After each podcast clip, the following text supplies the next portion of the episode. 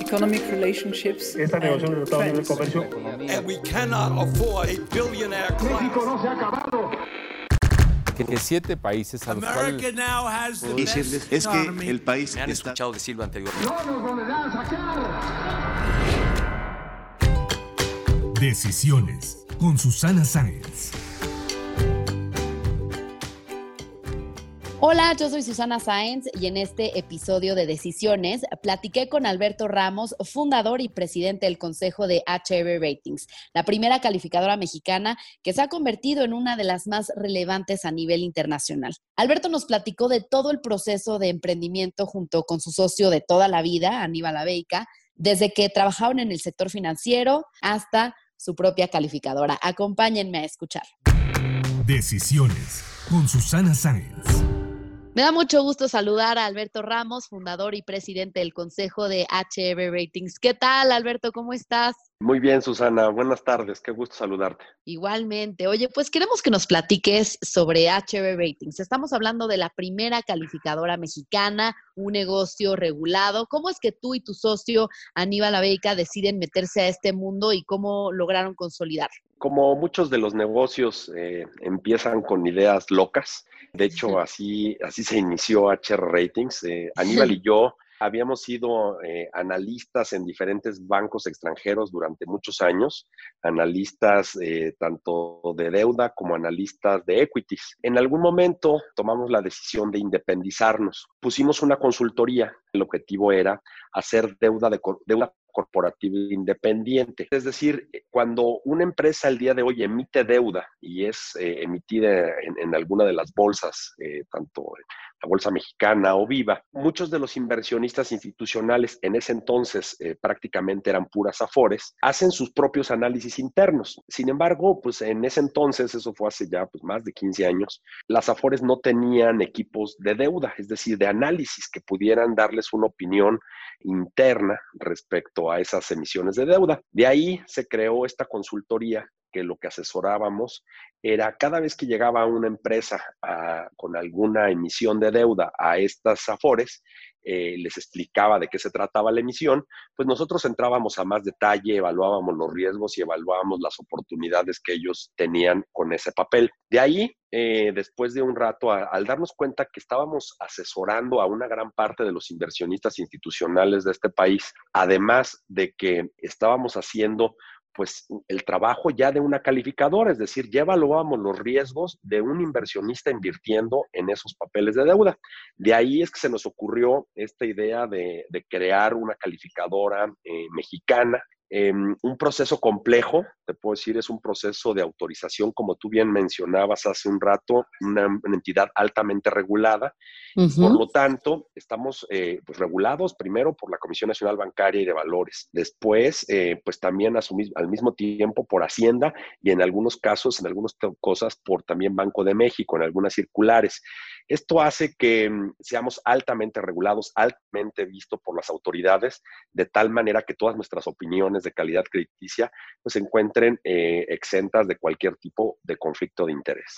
¿Y cómo fue este proceso para que les dieran la autorización de la CNBB? Porque quizá a quienes nos escuchan pues dicen, sí, fue un proceso quizá pues muy burocrático en el que tardaron algunos meses eh, y hoy en día pues ya una exitosa calificadora. Cuéntanos bien eh, los retos a los que se enfrentaron, cuánto tiempo tardaron en obtener esta licencia. Sí, es, es correcto. Pues en ese entonces la regulación de calificadoras era una regulación en México, era muy sencilla. Había simplemente una, una circular que decía que para convertirse en calificadora se requería, bueno, pues un, un código de conducta, eh, un manual de operaciones, un programa general de funcionamiento y todo aquello que la Comisión Nacional Bancaria y de Valores considerara necesario. Esto era, se volvió un tema más bien de política pública. Era una decisión por parte del, de, del gobierno federal en, en términos de si querían abrir el mercado a nuevos competidores. Esta misma decisión se estaba sufriendo en Estados Unidos. En Estados Unidos, el oligopolio que había existido con mis tres grandes competidores, eh, Standard Poor's, Moody's y Fitch, también sucedía en, los en un mercado tan desarrollado como el mercado norteamericano. Era un mercado donde nada más existían esas tres calificadoras y lo mismo se replicaba en México. Sin embargo, después de la crisis de, 2008, eh, se empezó a cuestionar la posibilidad de que se requiriera abrir el mercado a mayor competencia de tal manera de que la calidad de los análisis fuera superior y que existiera también menos conflicto de interés y por lo tanto se rompiera ese oligopolio. De ahí es donde surgió la posibilidad de que nosotros fuéramos autorizados tanto en México y ahora también, bueno, operamos en, Estados Unidos. Sin embargo, pues fue un proceso que nos llevó prácticamente casi cuatro años, un proceso muy complejo donde no solamente era comprobar que teníamos la calidad para poder hacer el análisis, sino también que teníamos pues eh, la capacidad financiera y también, digamos, que estábamos excluidos de cualquier tipo de conflicto de interés. Fue un proceso complejo porque no solamente era convencer a la Comisión Nacional Bancaria, sino era convencer a todos los miembros de su junta de gobierno.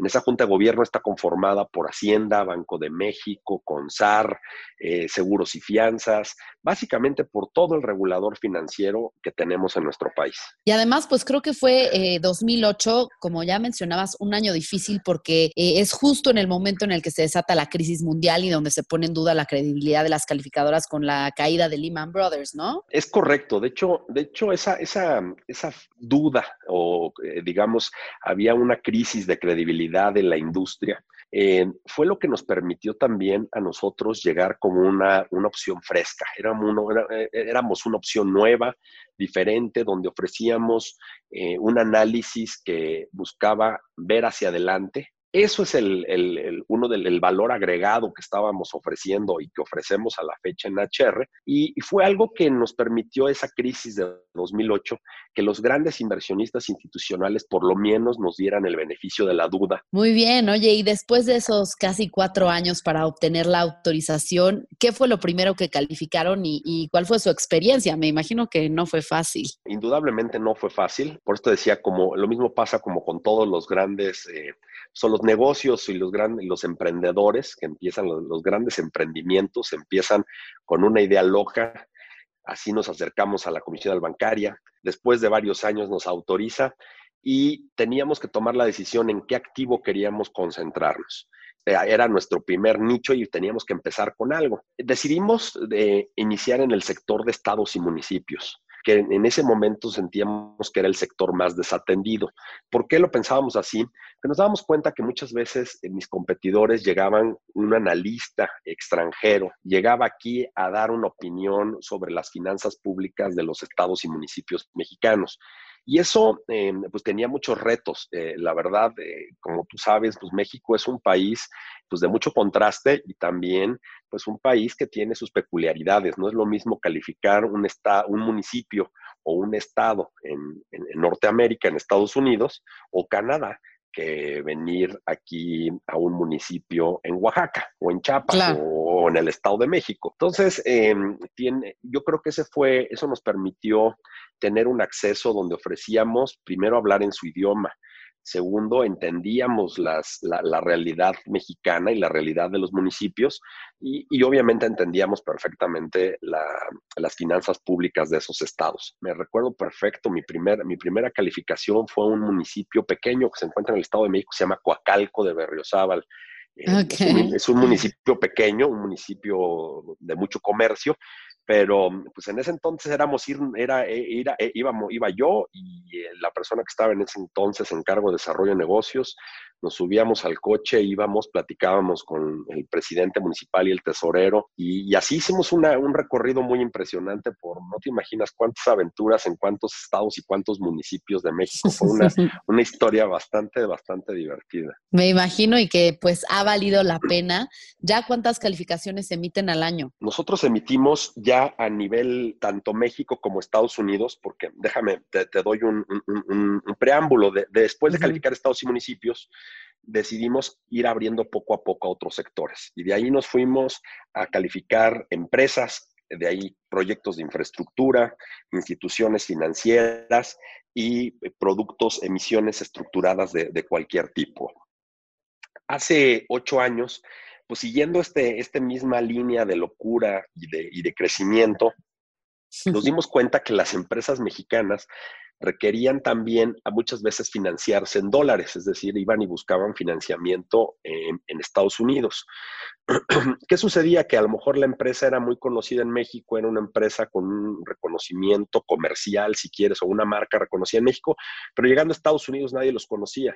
Entonces, eh, nosotros fuimos a solicitar a la SEC, en, estado al regulador norteamericano que pues, nos permitiera calificar y volvernos una calificadora autorizada en Estados Unidos. Contrario a lo que nos pasó al inicio con la bancaria, aquí con Estados Unidos los procesos eran bastante más claros pero sobre todo ya había una política de abrir el mercado de calificadoras y por lo tanto decidimos eh, solicitar esa autorización. Finalmente, al día de hoy somos una calificadora que tiene autorización en Estados Unidos, en México y en Europa. Con eso nos convertimos pues en una de las calificadoras más grandes en términos primero de calificaciones y también de presencia en el mundo después de los tres grandes eh, competidores conocidos. al día de hoy emitimos casi 2.000 calificaciones al año de todo tipo. Eh, de todo tipo de instituciones, tanto mexicanas, eh, Centro y Sudamérica, Estados Unidos y en Europa sobre lo que mencionabas de eh, que pues es muy importante obviamente que el inversionista confíe en tus calificaciones, eh, pues creo que es un tema bien complicado, ¿no? Como que no pasar esa línea tan delgada del conflicto de interés, ¿no? Porque, a ver, al que calificas es el que te paga y pues puede que muchas veces pues no esté de acuerdo contigo o que le dola que le es una calificación que pues no le parece, ¿no? De hecho, es correcto, es, es, es un segmento con un conflicto de interés natural como bien mencionas, eh, yo, a mí me contrata, a mí me paga al que califico, ¿no? Pero es muy similar a lo que sucede con los despachos de auditoría, ¿no? Finalmente también algún auditor, la empresa le paga para que a ellos los auditen y, hay un conflicto de interés natural. Sin embargo, yo creo que eh, enfrentamos dos barreras importantes. Uno, la barrera regulatoria. Por eso es la, el, nivel tan estricto de regulación al que nos enfrentamos, porque es una industria con, ese conflicto natural eh, eh, de interés. Y segundo, también es un negocio reputacional, es un negocio donde si nosotros nos equivocamos alguna vez o hacemos algo que incurra en algún conflicto de interés, pues probablemente lo podrás hacer una vez, pero seguramente se terminará en el si la segunda vez ya no lo podrás hacer porque nadie confía en ti. Entonces, la clave de este negocio es ser totalmente transparentes, tanto en tus metodologías, en tus procesos, en tus calificaciones, abrirlas al mercado, que todo el mundo las conozca, que no sea una caja negra la manera en la que uno califica y indudablemente seguir todos los procesos para que no haya un conflicto de interés. Y siempre buscando poner la calificación correcta, ¿no? la idea no es ni, ni poner una calificación eh, por arriba ni por abajo de la que una entidad o una empresa se merecen. Es simplemente que sea que la calificación refleje el riesgo que están teniendo los inversionistas a poner su lana en, ese, en esa empresa. Oye, ¿y qué papel juega precisamente en esta metodología la corrupción al momento de, pues, emitir una calificación? Este gobierno ha sido muy crítico de las calificadoras diciendo que en la administración pasada no se tomaba en cuenta la corrupción. Eh, en términos generales, en cualquier calificación, la metodología está dividida en dos partes en una parte cuantitativa, es decir, que nos, vamos a los, a los números, donde hacemos un análisis, en el caso de una empresa, pues de las razones financieras, del nivel de deuda, de la generación de efectivo, eh, de, en términos generales de las fortalezas financieras, tanto del balance como del flujo, como del estado de resultados.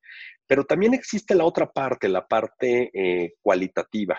Eh, incluye factores como el, nivel de, gobierno corporativo, qué tan eh, del nivel de reputacional que tienen en términos de, por ejemplo, este tipo de cosas, las empresas que se dedican a vender algún tipo de servicio al sector público, pues eh, ahora más que nunca están bajo la lupa y yo creo que no solamente en México, yo creo que en el mundo y después de los grandes escándalos que ha habido de corrupción, es que eh, el negocio no solamente tiene que ser sólido en la parte de finanza, eh, la parte financiera, sino también en la parte de gobierno corporativo, en la parte también de su responsabilidad social y, ¿por qué no?, también inclusive hasta en la parte de su responsabilidad ambiental. Ya hablando de la calificación de México, estamos en un momento histórico muy complicado.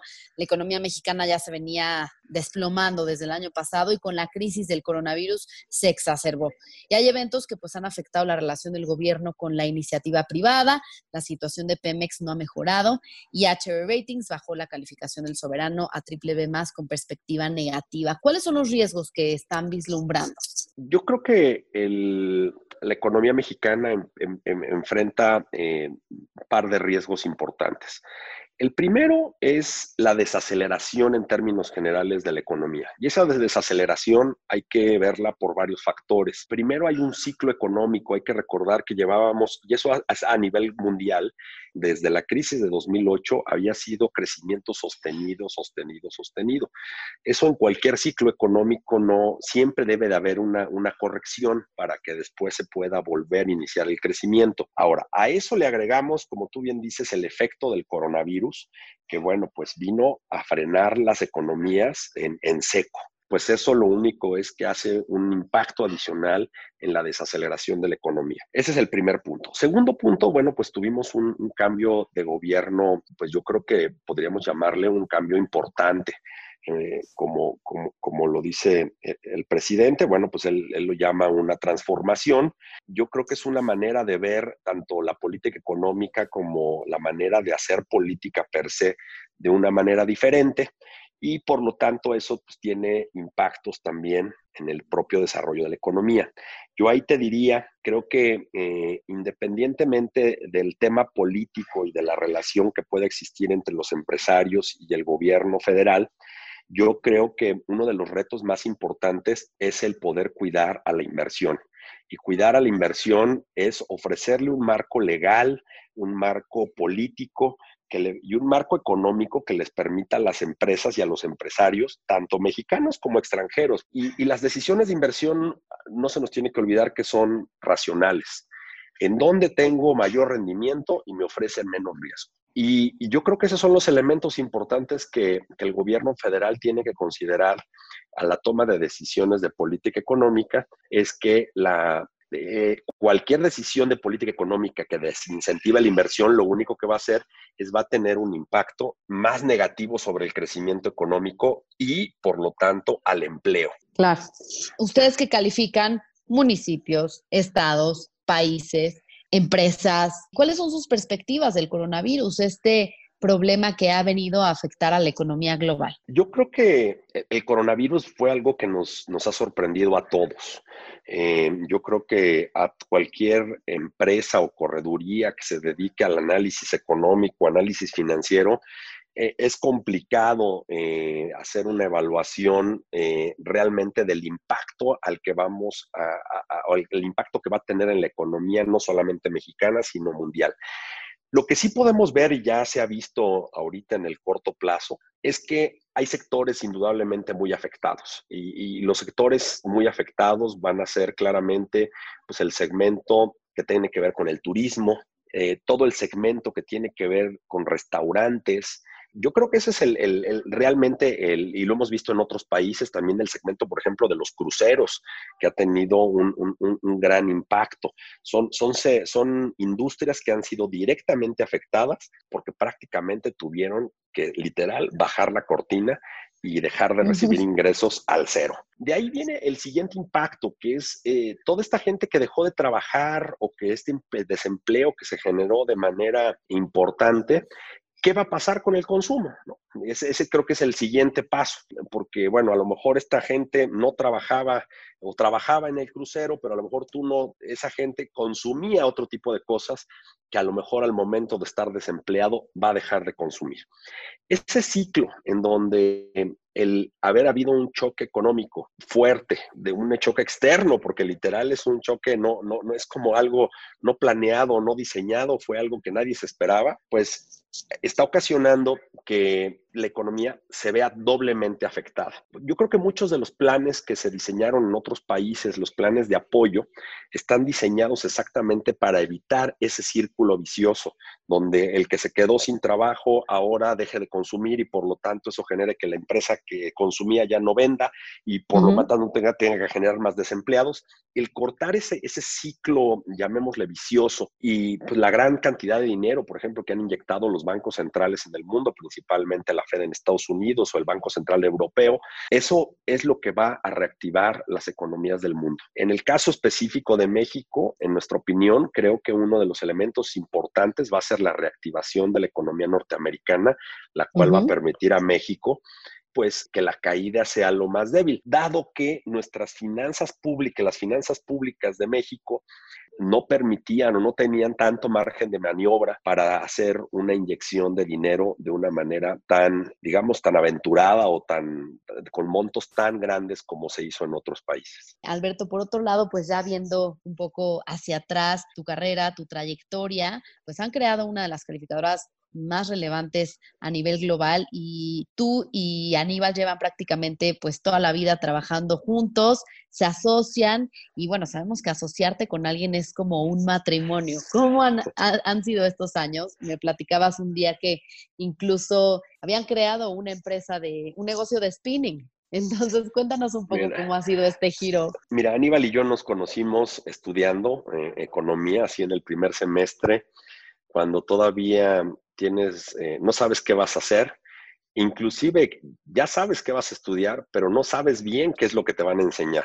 Eso, eso fue cuando vas a la mitad de la carrera, te das cuenta que lo que tú creíste que te iban a enseñar en esa carrera era totalmente diferente. Em, pero bueno, finalmente, eh, en, algún momento de, trabajar en, en, diferentes lados, trabajamos en muchos lados juntos, en diferentes bancos. En algún momento tomamos la decisión de independizarnos cuando te decía yo que pusimos esta consultoría, pero en el inter de independizarnos y poner la consultoría, exploramos desde poner un restaurante. Y, tuvimos la decisión, eh, pues a lo mejor avanzada nuestro tiempo, de poner de estos eh, estudios de, de, bicis, de spinning, donde pues rentábamos un local muy pequeñito, nos alcanzó para comprar unas bicis usadas eh, y pusimos 24 bicis metidas en un local y, y, empezábamos a explorar la idea de dar clases de spinning. Hoy, bueno, pues hay muchas marcas y muchos que es reconocidísimo y, famosísimo y todo el mundo quiere hacer spinning. A lo mejor nos adelantamos mucho a nuestra época. nos, nos, fue, eh, no, no nos fue mal, pero nos dimos cuenta que era una, un negocio eh, de otro tipo. Era, era, eh, ganábamos más por lo que sabíamos que por estar vendiendo eh, pues, clases por hora, ¿no? pero en, este proceso lo que sí te puedo decir es que, como bien dices, el, el tener un socio es una, una decisión pues muy compleja porque tienes que, muchas veces el socio está de buenas, está de malas, y tienes que tomar decisiones junto con él, ¿no? Y decisiones que tienen que ser con la cabeza y no con la panza. Tienes que ver por el futuro de la empresa y tienes que aprender a escuchar. Yo creo que nuestro gran éxito de, como socios ha sido que aparte somos muy distintos. Eh, él, yo a veces soy, eh, él es muy conservador en muchas decisiones y yo a veces soy muy, eh, muy aventurado. Entonces, esta mezcla es la que nos ha permitido ser, mm, pues tener ese equilibrio y, ser una buena es una buena mancuerna como socios. Yo creo que no es fácil y creo que es una de las decisiones casi tan importantes como casarte es el decidir tener eh, un, socio en el que es más el que es el negocio de tu vida. Exactamente. Oye, ya que mencionabas la palabra decisiones, como bien sabes, ese es el nombre de, de este podcast y por eso me gustaría que nos dijeras cuál ha sido la decisión más importante que has tomado en tu vida. Wow. Mira, yo creo que la decisión más importante eh, Sí, yo creo que la decisión más importante desde el punto de vista laboral es la decisión en el momento que decidí independizarme, de dejar de recibir pues, un sueldo quincenal en un banco, en un banco sólido, en un banco, inclusive en un banco extranjero, donde me iba muy bien, eh, donde tenía yo perspectivas de crecimiento. El tomar la decisión, eh, que te digo ahora, de infinita irresponsabilidad de salir y poner un negocio, creo que esas son de las decisiones eh, eh, fundamentales en la vida. Yo te creo que es la decisión más importante que he tomado en mi vida. Eh, me ha ido muy bien, no, no, no, no me quejo y, de hecho creo que lo volvería a hacer. Sin embargo, son de esas decisiones que a veces se toman pues, pensándole mucho, pero también tomando riesgos importantes. yo creo que yo invitaría pues aparte de, tu auditorio y de toda la gente que oiga este podcast, o sea, que si tiene algún proyecto que le parece interesante, que se anime, que lo piense muy bien y que se anime, pero así es la única manera en la que los emprendedores pueden eh, crear cosas diferentes. Claro, el que no arriesga no gana. Y bueno, me imagino que también dentro de este éxito, estos aciertos, pues también ha habido errores alguna decisión equivocada que nos quieras compartir de la cual te arrepientes o en la que quizá hubo un gran aprendizaje? Uf, no, yo, yo, yo, yo creo que, mira, de arrepentirme, yo creo que de ninguna. Eh, aprendizajes y, tropiezos, muchísimas. Eh, y, te puedo decir cosas tan em, elementales, a veces hasta cosas tan sencillas como a veces decidir crecer más rápido de lo que uno debe es, una, es, es, es, a veces uno, uno toma malas decisiones. Em, a veces de repente uno está muy emocionado porque está en pleno crecimiento y quieres contratar más gente de lo que, de lo que debes, los contratas y de repente dices, ups, eh, pues resulta que todavía no estaba yo en el tamaño para esto, ¿no? Yo creo que eh, a veces uno toma, sí, te lo digo abiertamente, decisiones eh, no tan analizadas y ni tan pensadas y eso hace que uno tome decisiones incorrectas. Creo que ninguna es irreversible, creo que la mayoría de las decisiones decisiones eh, en los negocios malas siempre son reversibles. A veces te tardas más en corregir el rumbo que otras veces, pero creo que en general todas son buenos aprendizajes. Si a mí tú hoy me dijeras, oye, al lugar o lo, lo que han logrado con HR Ratings, ¿Crees que lo hubieras podido lograr sin los errores que cometiste? Te diría, pero en lo absoluto. Es parte de, la esencia de haber puesto un negocio, el haber cometido muchos errores en, el, en el camino. Bueno, y pues ya para finalizar, vamos a una sección de preguntas de opción múltiple, donde vamos a empezar con ¿Qué te gusta más, ser CEO o presidente del consejo? Me gusta ser más eh, presidente del consejo. ¿Hamburguesas o tacos de carnitas? hamburguesas por mucho. ¿Calificar soberano o corporativo? Corporativo. ¿Gin o mezcal? Gin. ¿UBS o ING? eh, ING, ING. ¿Y fútbol o spinning? Fútbol, por mucho. pues Beto, muchísimas gracias por haber platicado con nosotros. Eh, sin duda una historia de éxito, un ejemplo de cómo con perseverancia pues se pueden lograr grandes cosas como esta calificadora mexicana. Muchas gracias por compartirnos tu historia. No, muchas gracias a ti por la invitación. Me la pasé muy bien y, y muchas gracias. Espero que esto se le sirva a ti y a, bueno, y a todo el auditorio. Muchísimas gracias. Si te gustó este podcast, recuerda suscribirte en Spotify, Apple Podcast o en mi canal de YouTube. Califícalo y comparte. También me puedes mandar tus comentarios o propuestas de a quién te gustaría que entrevistara en mis redes sociales. En Instagram y en Twitter me encuentras como arroba suscience y en Facebook diagonal suscience3. Nos escuchamos el próximo miércoles.